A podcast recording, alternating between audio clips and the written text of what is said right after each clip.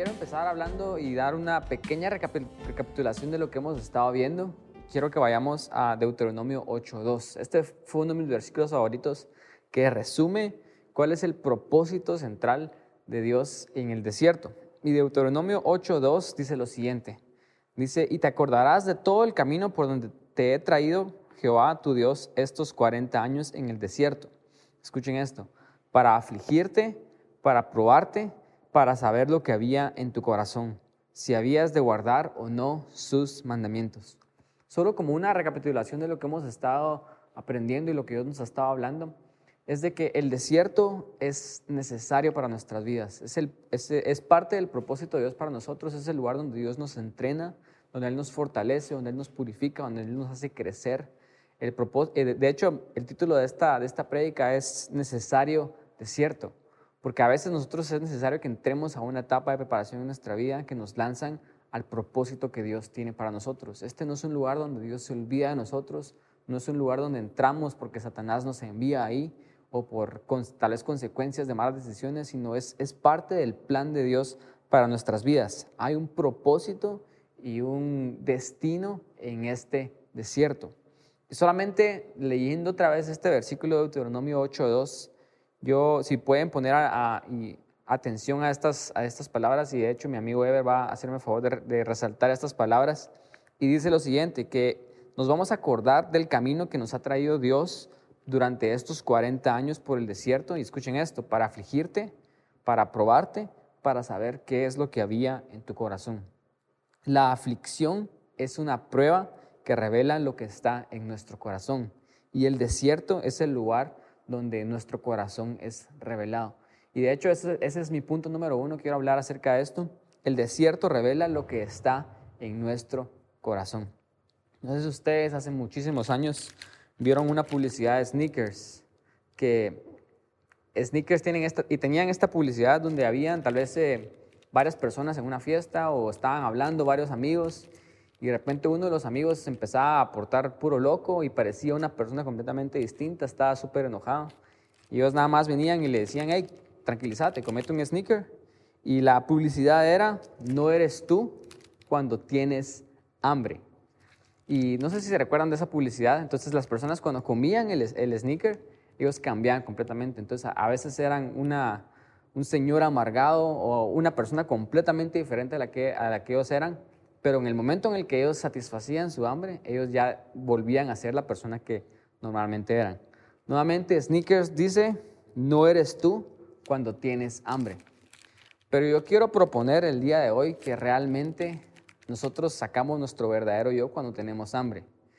Por menos yo no, no salgo de esto que me enorgullezco de esto, pero yo no he tenido actitudes no muy buenas, sino muy cristianas cuando tengo hambre. Cuando estoy en ese lugar donde quisiera comer ya y por alguna razón no puedo comer en ese momento, me empiezo a enojar, me empiezo a poner de mal humor. No sé si a ustedes cuánto les, les pasa esto, pero yo creo realmente que cuando nosotros estamos padeciendo hambre, nosotros nos comenzamos a, nuestro verdadero yo comienza a salir a luz. Tal vez nos ponemos de mal humor, tal vez le alegamos al mesero, no sé si ustedes han hecho eso en un restaurante cuando pasó una hora y no ha venido la comida, entonces ustedes empiezan a, a molestarse, empiezan a discutir con el mesero, empiezan a discutir con el restaurante, se van enojados de ese lugar porque no les, les hicieron pasar hambre por una hora y ponen una mala reseña en internet. No sé si ustedes han hecho eso. Tal vez nos peleamos con nuestra esposa o con nuestra mamá, tal vez, si todavía no estás casado y vives en, tu casa.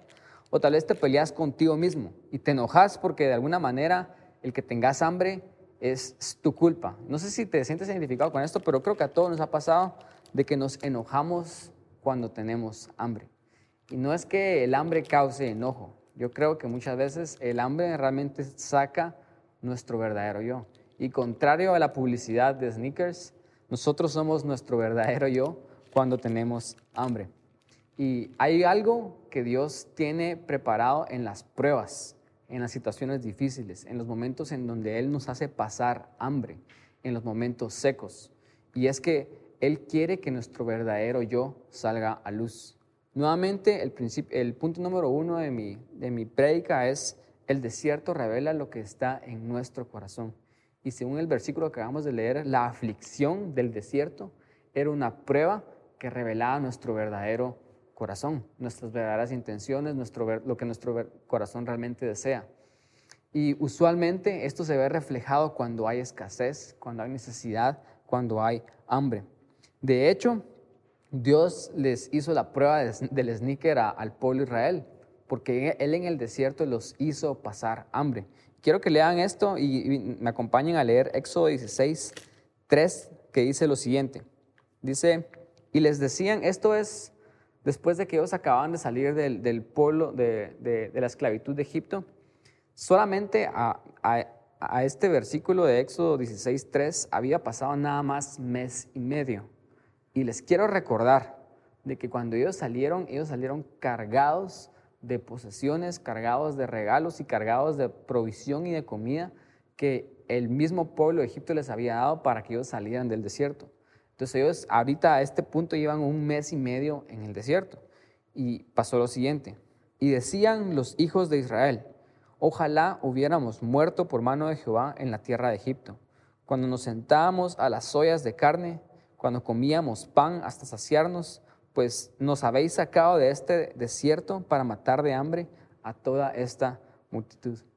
Nuevamente, acaba de pasar nada más un mes y medio en el desierto.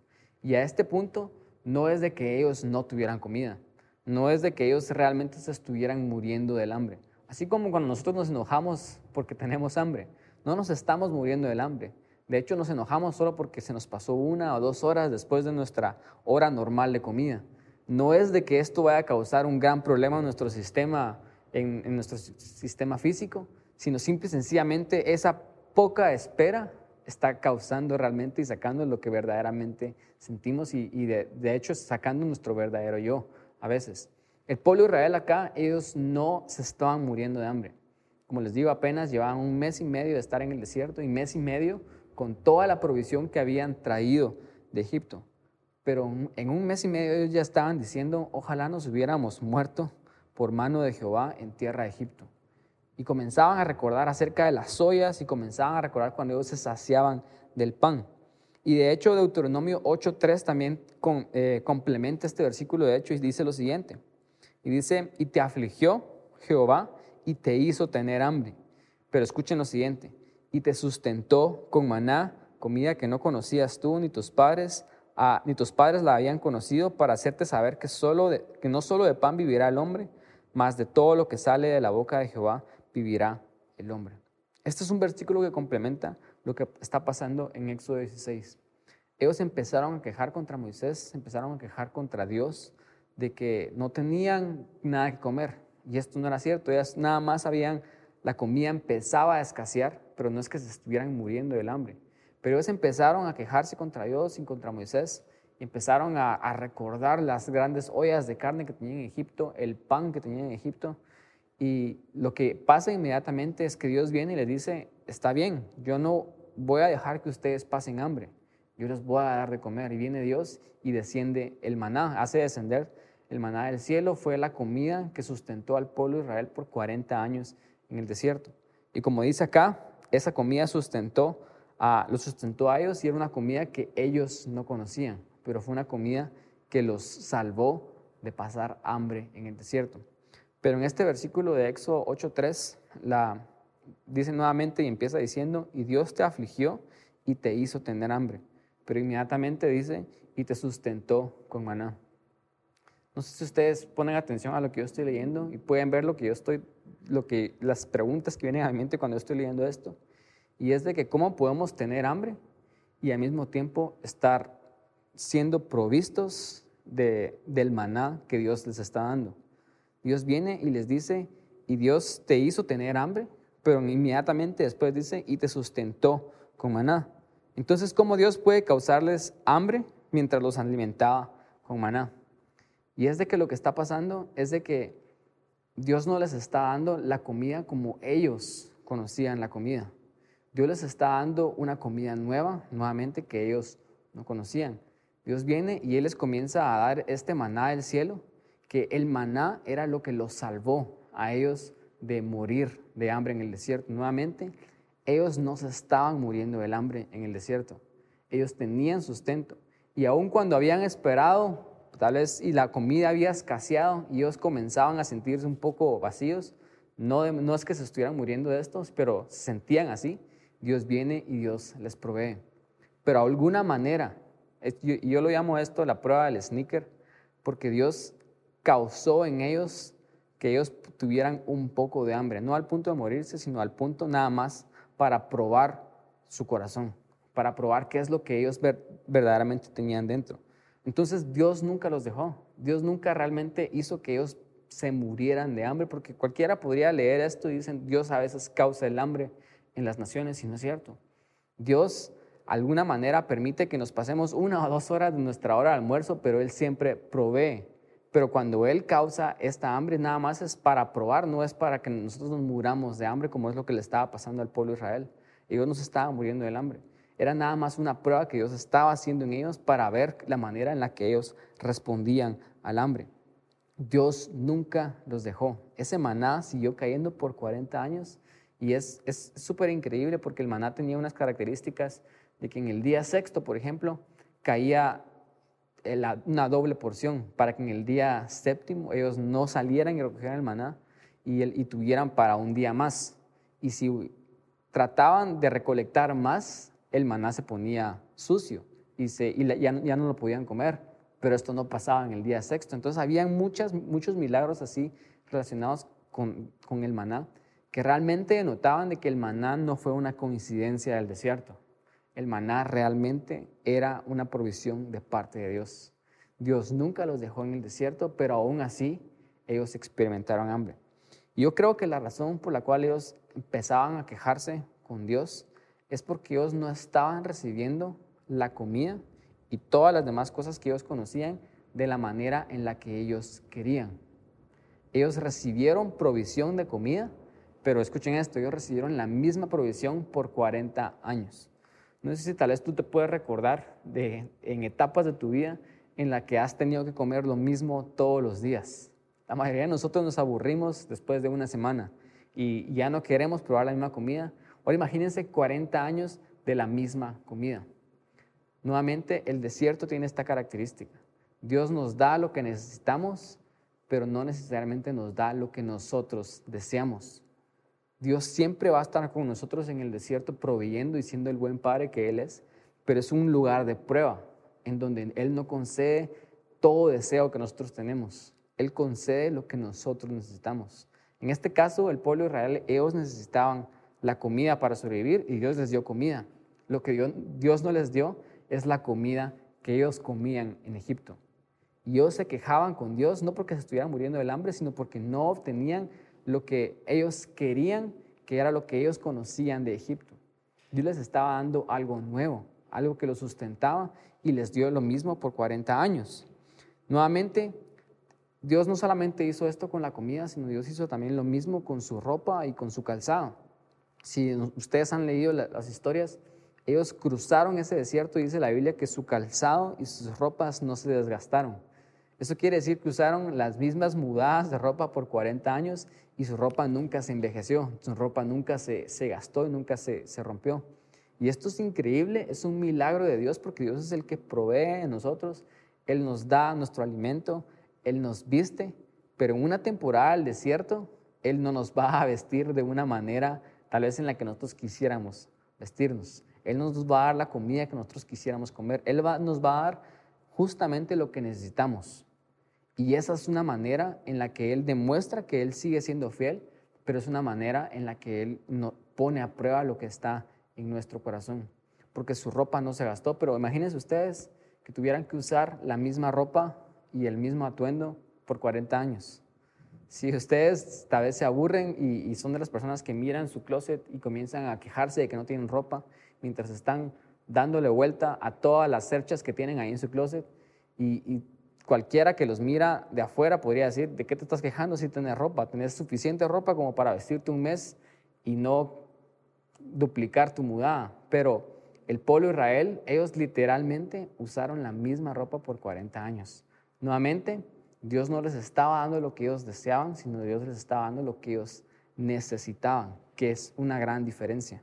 Eh, y por último, todos sabemos de que la, la nube siempre estuvo protegiéndolos del sol durante el día y la columna de fuego siempre estuvo protegiéndolos del frío durante la noche. Es decir, ellos están, es cierto, pasando un desierto y a veces el desierto es árido, es seco, es un lugar en el que ninguno de nosotros queremos estar ahí porque es incómodo, no es, no es como ese lugar de comodidad que nosotros quisiéramos estar, pero Dios nunca nos deja. Dios siempre nos da lo que nosotros necesitamos y como les digo, yo, yo siento de que muchos de nosotros, de los que están escuchando este mensaje, incluyéndome a mí, eh, de repente tal vez la iglesia en general, la iglesia global, estamos pasando una temporada de desierto, porque estamos pasando una temporada en donde no estamos obteniendo lo que deseamos. Pero les prometo que muchos de ustedes pueden confirmar lo que yo voy a decir ahorita, estamos recibiendo de parte de Dios lo que necesitamos. Y aunque tal vez no estamos teniendo la abundancia y las cosas que nosotros queríamos recibir antes, Dios no nos ha dejado. Él nos sigue proveyendo la comida, Él nos sigue proveyendo el vestido, Él nos sigue proveyendo un lugar donde vivir, porque Dios es así de bueno. La, la, característica del desierto es de que Dios sigue proveyendo, pero Él no provee de la manera en la que nosotros queremos. Y Dios estuvo ahí con el pueblo de Israel, les dio comida, les dio vestido, les dio una nube que los cubría del sol durante el día y una columna de fuego que los protegía del frío durante la noche. Entonces tenían lo que necesitaban, pero no lo que ellos querían. Y esto me lleva a mi siguiente punto, y está, es, es similar al primero, y es de que el desierto revela lo que nuestro corazón desea. Yo primero dije, mi punto número uno, que el desierto es un lugar donde revela nuestro corazón, pero más específicamente, el desierto revela lo que nuestro corazón verdaderamente desea. Dios no deja de darnos lo que nosotros necesitamos, pero Dios nos hace y crea un hambre en nosotros al no darnos las cosas que deseamos para probar nuestro corazón. Es decir, no sé si a ustedes les ha pasado de que nos hemos quejado a veces contra Dios porque ya no podemos ir a comer al restaurante que nos gustaba comer en aquellos tiempos que podíamos ir y comer y disfrutar de esa comida. Y ahora nos quejamos con la vida, tal vez nos quejamos con Dios y venimos y sin, sin querer, tal vez a veces solo decimos cosas y que eh, evidencian de que estamos inconformes con la situación que estamos atravesando, simple y sencillamente porque no podemos ir a aquel restaurante bonito. No porque no tengamos que comer tal vez, sino porque ya no podemos comer la comida que antes nos gustaba. O tal vez no podemos venir y comprarnos la ropa que antes solíamos comprarnos. Y comenzamos a quejarnos. Y no es que no tengamos vestido en este momento, es solamente que no estamos en las posibilidades de comprar tal vez el vestido que nosotros queríamos comprar antes. Entonces, lo que estoy tratando de decir es de que el desierto es esa temporada donde Dios crea un hambre intencional en nosotros, no al punto definitivamente que nos morimos, sino un hambre suficiente como para que nosotros, para probar nuestro corazón, para que los deseos y, lo que, y nosotros podamos ver lo que nuestro corazón verdaderamente desea. Y hay una, perdón, hay una diferencia entre deseos versus necesidades. Yo recuerdo un, testimonio de mi abuelito y él decía, y, a mí me impactaba escuchar sus testimonios, y él una vez contó que se le antojó un tamal en pleno julio, no sé qué temporada era, la cosa es que no era temporada de tamales, y solamente dijo, ah, qué rico sería comer un tamal en este momento. Y a los minutos, tal vez a la hora de que él había tenido este pensamiento, alguien toca a su puerta y le dice, mire, don David, le traje unos tamales, porque preparé unos tamales y pensé en usted. Entonces mi abuelito contaba estos, estos testimonios de, lo bueno que es Dios, que a veces Él concede estos deseos de nuestro corazón. Y Dios es cierto, a veces Él concede nuestros deseos, los deseos de nuestro corazón, pero en el desierto Él no nos da nuestros deseos, Él solamente nos da nuestras necesidades.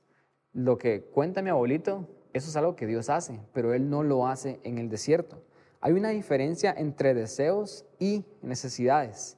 Y a veces Dios, o sea, perdón, Dios de hecho sí concede las dos cosas, pero Él no lo concede en la misma temporada.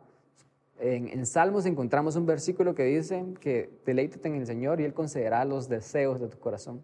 Y hay temporadas donde Dios realmente concede esas cosas insignificantes que no, tal vez no van a transformar o cambiar nuestra vida significantemente, pero son esos pequeños detalles que Dios nos da solamente que prueban de que Él es un Padre bueno, que Él tiene cuidado de nosotros, que Él nos ama y Él está dispuesto a conceder los más pequeños deseos de nuestro corazón, porque a veces Dios hace eso, pero Él no lo hace en la misma temporada. Y el desierto no es la temporada donde Él concede los deseos de nuestro corazón. Él sí concede lo que nosotros necesitamos. Y uno de los problemas fundamentales de esto es de que nosotros le llamamos necesidades a nuestros deseos. A veces yo pienso que una necesidad en mi vida es comerme la comida cara que yo me comía antes o vestirme de la manera cara en la que yo me vestía antes. A veces pienso que una necesidad en mi vida es tener el dinero para ir de vacaciones a tal lugar o hacer esto, tal vez como tener los recursos para vivir extravagantemente. Y el problema es de que no hay nada de malo en consentirnos de vez en cuando, en aprovechar estas cosas si nosotros tenemos los recursos, pero el problema a veces es de que nosotros llamamos a estas cosas de la vida necesidades cuando realmente son deseos. Y el desierto es la temporada donde Dios no nos da lo que deseamos, Él nos da lo que nosotros necesitamos. Escuchen lo que Filipenses 4, del 11 al 13 dice. Estas son palabras de Pablo y él sabe específicamente reflejar lo que nosotros estamos hablando en este momento. Y él dice, no lo digo porque yo tenga escasez, pues he aprendido a contentarme, dice Pablo. Cualquiera sea mi situación, sé vivir humildemente y sé tener abundancia. Pablo viene y dice, en todo y por todo estoy enseñado, para así estar saciado como para tener hambre, así como para tener abundancia, como también para padecer necesidad.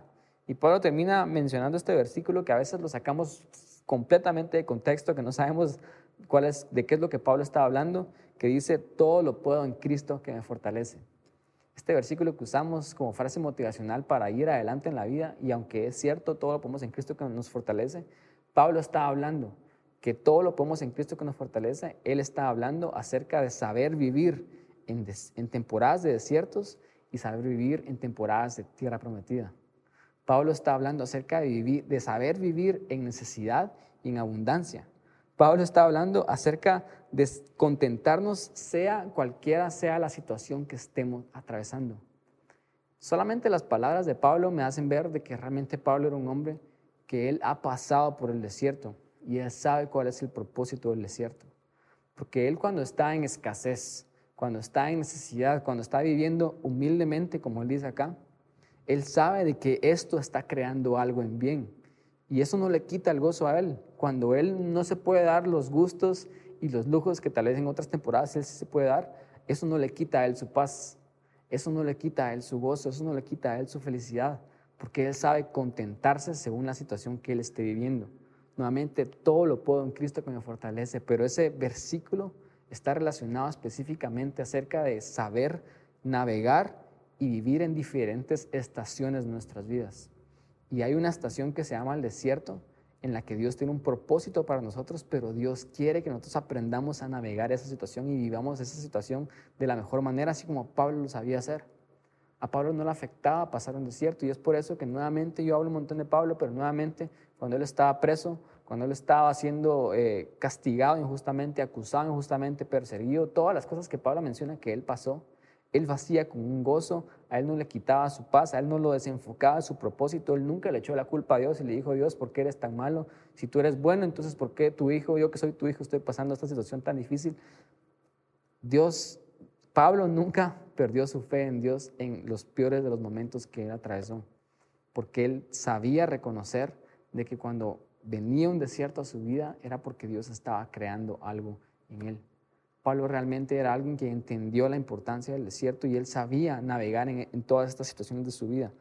Pablo sabía la diferencia entre deseos y necesidades. Yo creo que es súper importante que nosotros como cristianos entendamos cuál es la diferencia entre deseos y necesidades, porque le, seguimos llamando necesidades a cosas que realmente no son necesarias y, que son puramente deseos y dejamos que, porque no tenemos esos deseos en una temporada de desierto, nos arruinen nuestra vida, nos quiten nuestra paz, nos quiten el gozo. Pero Pablo aprendió que a través de la fuerza de Cristo, que podía estar él tan contento en tiempos secos como en tiempos de abundancia. Y el hambre que Dios causó en el pueblo de Israel al no darles lo que ellos deseaban, nuevamente Dios sí les dio lo que ellos necesitaban, pero al no darles lo que ellos deseaban, Dios causó un hambre. Y Dios lo que quería eh, hacer es darles una prueba y la prueba era esta. Era que Dios quería ver si ellos lo desearían a Él o iban a desear las cosas que habían dejado atrás. Básicamente Dios quería causar en ellos una prueba de que de su corazón saliera lo que ellos realmente anhelaban, lo que ellos realmente querían. Si iba a ser Dios o iban a ser las promesas que Dios le hizo. Si iba a ser tener una relación personal con Él o vivir en una tierra prometida y saciarse y llenarse de la carne y llenarse del pan y llenarse de todas estas cosas que ellos anhelaban. Y lamentablemente, cuando Dios causó el hambre en ellos, salió a luz lo que ellos realmente deseaban. Ellos reprobaron la prueba porque ellos no estaban hambrientos de Dios. Ellos no iban tras Dios, ellos iban tras la comodidad. Y me parece a mí como bastante curioso de que ellos comiencen a pensar de que es mejor vivir una vida de esclavo cómoda a pasar en un proceso que saben que eventualmente los va a llevar a sus destinos. Ellos literalmente están anhelando volver a ser esclavos. Y pasó algo cuando, no solamente cuando Dios les dio el maná, sino después de darles maná por muchos años, ellos se volvieron a quejar. Ahora se volvieron a quejar de que solamente tienen maná y que están hartos del maná. Y quiero que vayan a números 11 del 4 al 6 que dice lo siguiente. Y dice que la gente extranjera que se mezcló con el pueblo de Israel, con ellos tuvo un vivo, escuchen esta palabra, tuvo un vivo deseo, no necesidad. Ellos estaban saciados porque ellos tenían comida, pero ellos tuvieron un vivo deseo y los hijos de Israel también, también volvieron a llorar y dijeron, ¿quién nos diera de comer carne? Nos acordamos del pescado que comíamos en Egipto, de balde, de los pepinos, de los melones, de los puerros, de las cebollas y los ajos. Y escuchen esto, son todos unos exagerados, y ellos dicen, y ahora nuestra alma está seca, pues nada hay sino este maná que ven nuestros ojos. Nuevamente, ellos están siendo proveídos por Dios en el desierto. Dios nunca los dejó. Dios los sacó de la esclavitud de Egipto, los llevó por el desierto porque los estaba capacitando para que ellos fueran suficientemente fuertes para tomar posesión de su tierra prometida. Dios les da todo lo que ellos necesitan, les da comida, les da vestido, pero ellos están inconformes, aún así ellos están quejándose contra Dios, contra Moisés, porque ahora lo único que tienen es maná. Y comienzan a recordar su vida pasada como que su vida pasada fuera mejor a lo que ellos están pasando en este momento. Y realmente no es así. Eh, su vida pasada, a veces ellos se recuerdan de los, de los puerros, de los melones, de los pepinos, de la carne y comida en Egipto, pero en este momento nos están recordando de todo el trabajo forzado que los hacía hacer Faraón. Cuando ellos no podían tener libertad, cuando ellos no podían adorar a Dios, cuando sus primogénitos eran asesinados para mantener a la población reducida. Ellos no se recuerdan de nada de eso. Ellos se recuerdan de la comodidad.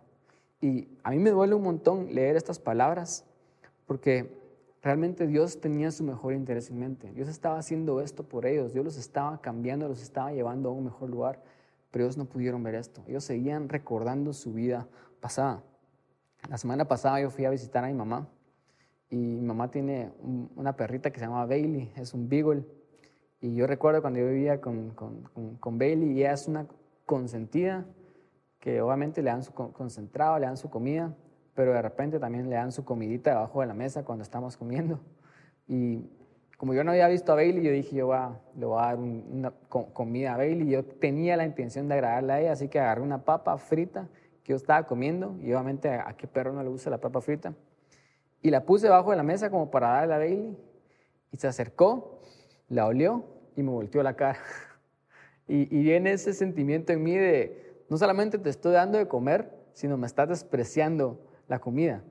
Honestamente, lo que, me, lo que me daban ganas, tal vez estoy siendo exagerado, pero solo para elaborar un punto acá, es de que lo que me dan ganas es de decirle a Bailey, no solamente te estoy dando de comer, sos una mala agradecida, ya no te vuelvo a dar comida, yo tratando de consentirte, etc. Todas esas cosas a veces salen eh, de nuestro corazón y, y un padre tal vez va a sentir identificado conmigo, pero pensemos cómo se pudo haber sentido Dios después de esta situación y este escenario que está viviendo. Dios no los dejó. Él les está dando de comer y Él suple toda la necesidad que ellos tienen.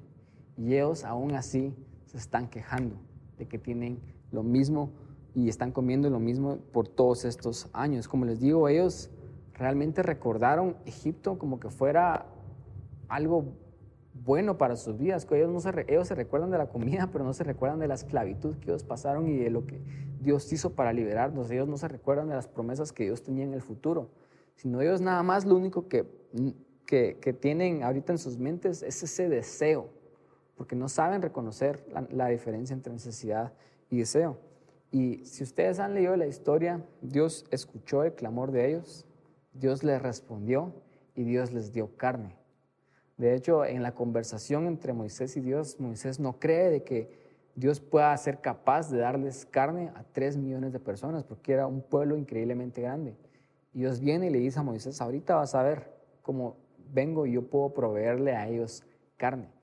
Y Dios viene, levanta un fuerte viento que al día siguiente trae codornices que llenan el campamento y abarcaban kilómetros de distancia en los alrededores del campamento. Y se inundó el campamento y el pueblo de Israel de codornices. Pero lo que pasó inmediatamente es de que ellos comenzaron a comer carne, seguramente porque no habían comido carne en varios años, se empezaron a enfermar y la carne tal vez no estaba bien y comenzó a venir una gran peste en ellos y comenzaron a morir. Y Dios les dio lo que ellos estaban deseando, pero lo que ellos deseaban en este momento no era lo que ellos necesitaban. Y para ellos trajo muerte. Muchas personas se murieron en ese momento y no es que Dios haya sido malo con ellos, sino es ese que ellos están con sus acciones, están diciéndole que a Dios que Dios no es importante para ellos. Realmente el pecado no fue de que ellos hayan pedido carne. El pecado fue y viene en lo que la, la solicitud de carne representa.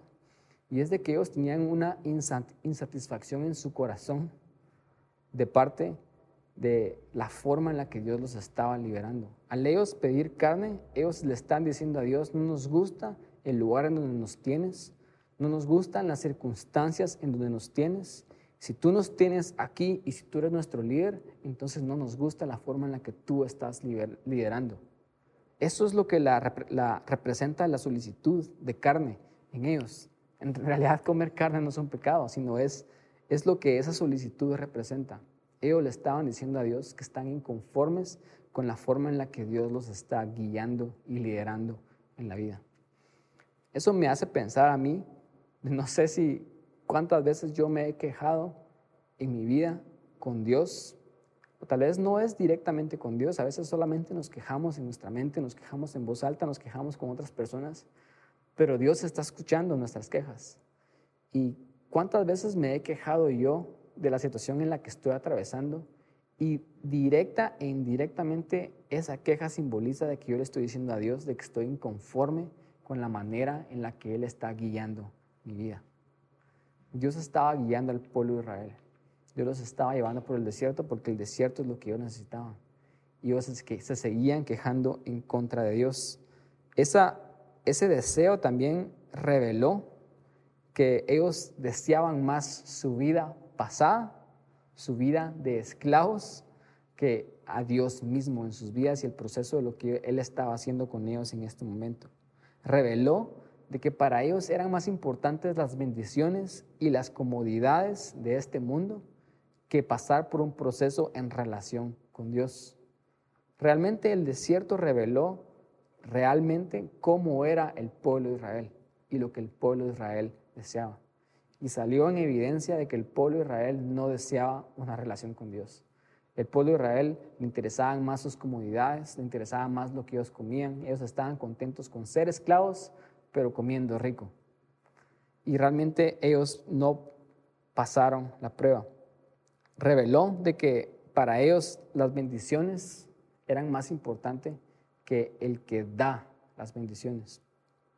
Yo siempre hago alusión a, a mi matrimonio, a que estoy casado.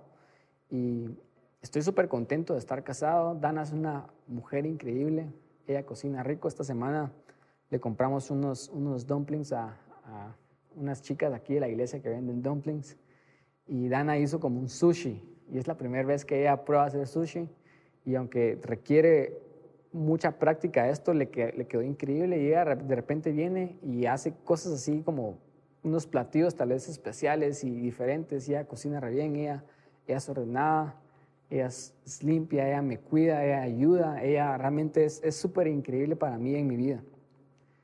Pero por muchas cosas que ella pueda aportar a mi vida, yo no estoy en esa relación porque ella me cocine rico, o porque ella me cuide, o porque ella haga todas estas cosas por mí.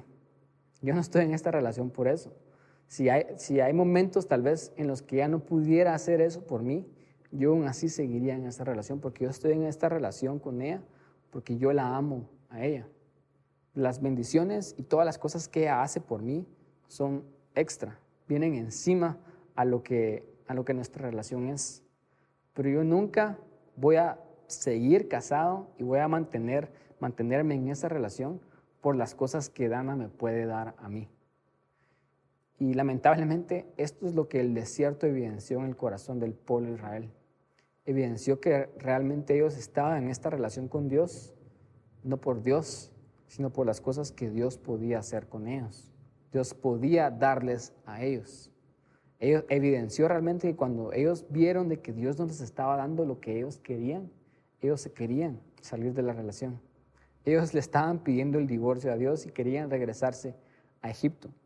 Eso es lo que realmente estaba evidenciando esto. ¿Y de qué sirve realmente buscar las promesas de Dios y buscar las cosas que Dios nos puede dar si no vamos a tener a Dios en nuestra vida? ¿De qué sirve tener promesas si no vamos a estar con el que cumple y da esas promesas? ¿De qué sirve buscar a Dios por todo lo que Él puede darnos o hacer por nosotros si no vamos a tener una relación personal con Él? Y esto es algo que el pueblo Israel no entendió pero es algo que Moisés sí entendió.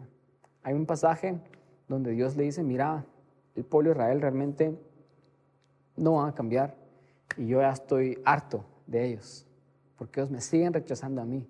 Y estas son palabras de Dios con Moisés y le dice, mira, van a entrar a la tierra prometida, pero yo no voy a ir. Obviamente esta era una prueba para el corazón de Moisés.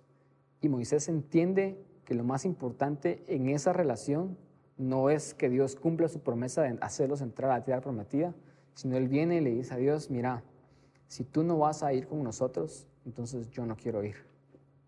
¿Qué, me sirve a, a mí entrar a esa tierra prometida si tú no vas y estás con nosotros? Moisés entendía completamente que lo más importante en la vida era tener una relación con Dios. Y Moisés pasó la prueba. El pueblo de Israel no la pasó. Y Dios quiere que nosotros entendamos de que en el desierto es una prueba que saca lo que nosotros tenemos en nuestro corazón. Vivir en un desierto implica escasez de recursos. Es el lugar donde Dios no nos da lo que deseamos, sino Él nos da lo que nosotros necesitamos. El pan diario que Él nos da es una prueba de si nosotros lo vamos a elegir a Él a pesar de que no estamos recibiendo lo que nosotros deseamos, o si vamos a venir y vamos a comenzar a desear la comodidad, las cosas de esta vida o cualquiera sea otra bendición que Dios nos pueda dar a nosotros en vez de Él. El desierto revela lo que está en nuestro corazón y lo que nuestro corazón desea. Prácticamente el camino del desierto es, es como un proceso de autodescubrimiento, en donde nuestro corazón comienza a salir a luz. Y si no estamos aprendiendo realmente qué hay en nuestro corazón, déjenme decirles que ustedes están, estamos perdiendo el, propósito principal del desierto. Muchas personas están diciendo esto con respecto a la pandemia y con respecto a todo el tema de, del toque de queda y toda esta situación abnormal que estamos viviendo. Muchas personas dicen esto, si no aprendemos algo en esta situación, entonces cuando salgamos del otro lado vamos a haber desperdiciado todo este tiempo. Y de alguna manera el desierto es similar a esto. Si nosotros no descubrimos cuál es el propósito y el por qué nosotros estamos en el desierto, entonces vamos a haber desperdiciado nuestra estadía en el desierto. El propósito del desierto no es ver la provisión de Dios, sino es encontrarnos con el corazón de Dios. quiero terminar eh, con este versículo de Deuteronomio 8, del 2 al 18, que dice lo siguiente. Dice, cuídate de no olvidarte de Jehová tu Dios para cumplir sus mandamientos, sus decretos y sus estatutos que yo te ordeno. No suceda que comas y te sacies y edifiques buenas casas en que habites y tus vacas y tus ovejas se aumenten y la plata y el oro se multipliquen y todo lo que tuvieres aumente y se enorgullezca tu corazón y te olvides de Jehová tu Dios que te sacó de la tierra de Egipto, de casa de servidumbre, que te hizo caminar por un desierto grande y espantoso lleno de serpientes ardientes y escorpiones y de sed no había agua y él te sacó de la roca del pedernal, él te sacó agua de la roca del pedernal, que Dios que te sustentó con maná en el desierto, comida que tus padres no habían conocido, afligiéndote, probándote para a la postre, escuchen esto, para en el futuro hacerte bien. Y digas en tu corazón, mi poder y la fuerza de mi mano me han traído esta riqueza. Sino acuérdate de Jehová tu Dios, porque Él te da el poder para hacer las riquezas a fin de perfeccionar su pacto que juró a tus padres como en este día. Yo le estaba diciendo al pueblo Israel, yo no quiero de que ustedes entren a esa tierra prometida y cuando ustedes empiecen a prosperar, cuando ustedes empiecen a multiplicar, cuando ustedes empiecen a aumentar en todas las cosas, porque eso es, eso es parte de la promesa de Dios en nuestra tierra prometida, cuando Él nos permite heredar, cuando nos permite salir del desierto, las bendiciones empiezan a venir.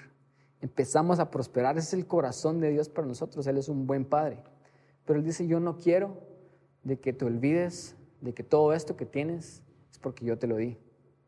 Todo esto que tienes es porque yo te saqué de la esclavitud de Egipto, yo te hice pasar por ese desierto, yo te proveí en ese desierto, yo fui tu Dios, yo estuve contigo, yo te llevé a la mano y si estás en este lugar es nada más porque yo estuve contigo. Yo no quiero que se enorgullezca tu corazón, dice Dios, y que digas todo esto que tengo, yo lo hice, mi mano poderosa lo hice. Y al final, este versículo en 18, donde nos, a veces lo usamos como tal vez versículo para hablar acerca de finanzas, y dice, sino acuérdate de Jehová tu Dios que te da el poder de hacer las riquezas. Dios quería que eventualmente cuando el pueblo de Israel estuvieran bien y fueran prósperos, ellos nunca se olvidaran de Dios. Y es como el matrimonio, es estar con esa persona no solamente en las buenas, sino también en las malas. Dios quiere realmente una relación con nosotros. Y Él a veces nos lleva por el desierto porque Él quiere que ni los tiempos malos ni los tiempos buenos nos alejen de Él. Sino independientemente sea la situación que estemos atravesando, nosotros podamos saber de que lo más importante es tener esa relación con Él. Pablo lo entendía. Él dice, yo sé vivir en abundancia y en escasez, humildemente y abundantemente. Todo lo puedo en Cristo que me fortalece. Ninguna situación adversa ni ninguna situación de abundancia y buena le quitó a Pablo su relación con Dios, porque él entendía esto, que lo más importante es tener una relación con Dios. Y por último, números 14, 24 dice lo siguiente, estas fueron las únicas dos personas que entraron a la tierra prometida después de pasar ese desierto de 40 años. Es, es increíble porque ni siquiera Moisés entró a la tierra prometida. Moisés entendió lo de la relación, pero él tuvo varios defectos y varias eh, situaciones en su vida que al final le impidieron a él tomar posesión y entrar a tierra prometida. Pero hubieron dos personajes que sí lo hicieron. Todos los demás murieron en el desierto porque no entendieron el punto del desierto. Pero los que sí lo entendieron fue Josué y Caleb. Y la Biblia dice lo siguiente acerca de Josué y Caleb. Escuchen, números 14, 24, y ahora sí con esto termino. Dice, pero a mi siervo Caleb, por cuanto hubo en él otro espíritu y decidió ir en pos de mí. Yo le meteré a la tierra donde entró y su descendencia la tendrá en posesión. Dios viene y dice esto acerca de Caleb. Dice que en Caleb hubo otro espíritu. El espíritu que hubo en el pueblo de Israel fue un espíritu de no poder apreciar a Dios por lo que Él era, sino solamente ver a Dios como la persona que les podía dar algo. Cuando ellos no recibieron eso, ellos dijeron, ya no quiero nada que ver con este Dios que nos sacó de Egipto. Pero el espíritu diferente que Caleb tenía era un espíritu de comprender de que lo más importante en esta vida es ir en pos de Dios. Y eso fue lo que Caleb y Josué hicieron. Ellos, la Biblia claramente dice acá que hubo otro espíritu en ellos y ellos decidieron ir en pos de mí, dice Dios. Es básicamente Dios está diciendo que la clave que hizo que Josué y Caleb pasaran la prueba y entraran a la tierra prometida es de que ellos iban hacia Dios constantemente en relación. Y eso fue lo que hizo que ellos tomaran heredad y posesión de la tierra prometida. Dios quiere que nosotros en este tiempo desierto que estamos pasando, y estás escuchando esto, lo más importante que puedes hacer en este tiempo es ir en pos de Dios. Lo más importante que puedes hacer es crecer en tu relación con Dios. Nada te sirve que te enfoques en cualquier otra cosa si Dios no va a estar en el centro, si Dios no va a estar en ese, en ese centro en tu vida. Dios quiere que realmente nos enfoquemos en crecer en relación.